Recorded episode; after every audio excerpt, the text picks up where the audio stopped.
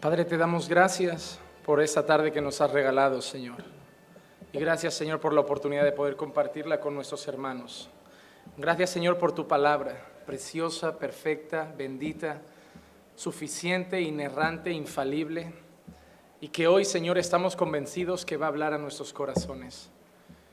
Cada vez, Señor, que exponemos nuestra vida delante de tu palabra, es un encuentro con tu voz, es un encuentro con tus consejos, es un encuentro con tu sabiduría. Y la necesitamos, Señor, para nuestro diario vivir.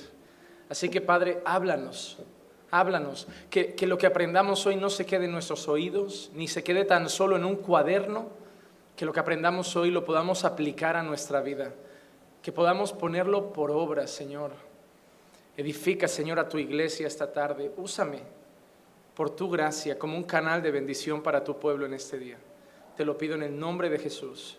Amén, amén y amén. Pueden tomar asiento.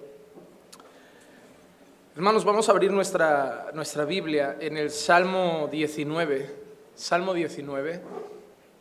Y vamos a leer de los versos 7 al 11. Ese será el texto principal de esta tarde. La semana pasada estuvimos viendo las cosas que no debemos hacer cuando sufrimos. Hablamos de las cosas que no debemos hacer en los momentos de dolor y hoy vamos a hablar de las cosas que debemos hacer en los momentos de dolor. Hoy hablaremos de las cosas que sí tenemos que hacer cuando estamos sufriendo.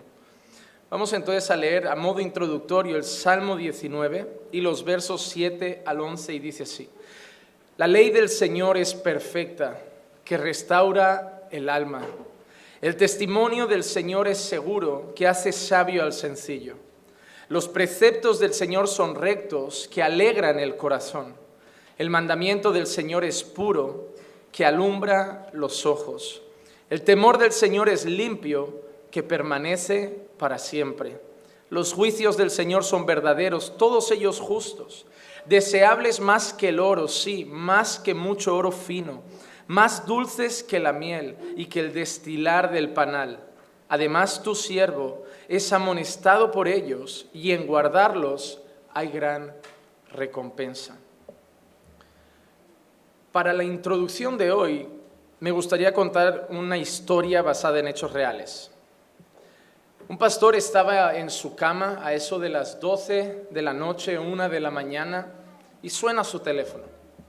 Él no lo coge porque piensa que no será nada importante, está cansado, está en su tiempo de descanso con su familia, pero el teléfono vuelve a sonar, vuelve a insistir. Cuando mira el teléfono es un hermano de la congregación, un hombre de unos 35, 40 años, y lo llama muy angustiado y el pastor solo le escucha decir una cosa, pastor, lo he decidido, hoy acabo con mi vida.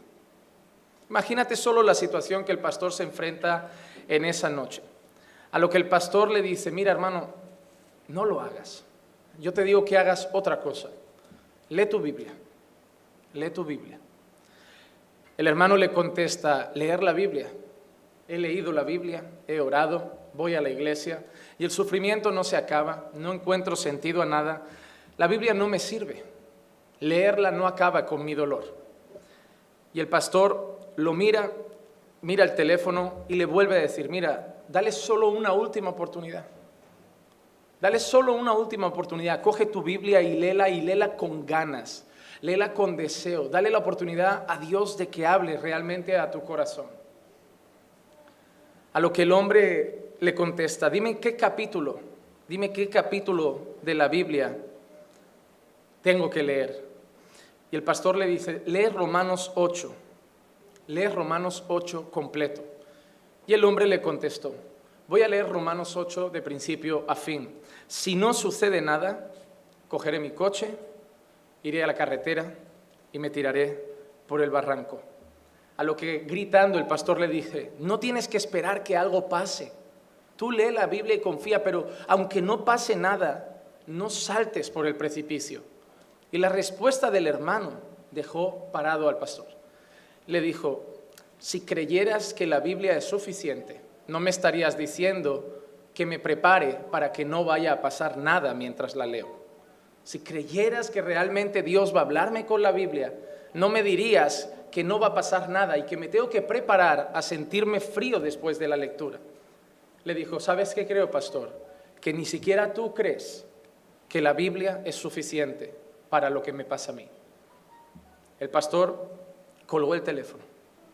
Ya no sabía qué decir, ya no sabía qué hacer y por dentro pensó, realmente creo que la Biblia no basta, porque la ofrezco como un consejo, pero no la ofrezco como el único consejo y suficiente consejo para todos los problemas. Al rato su teléfono vuelve a sonar.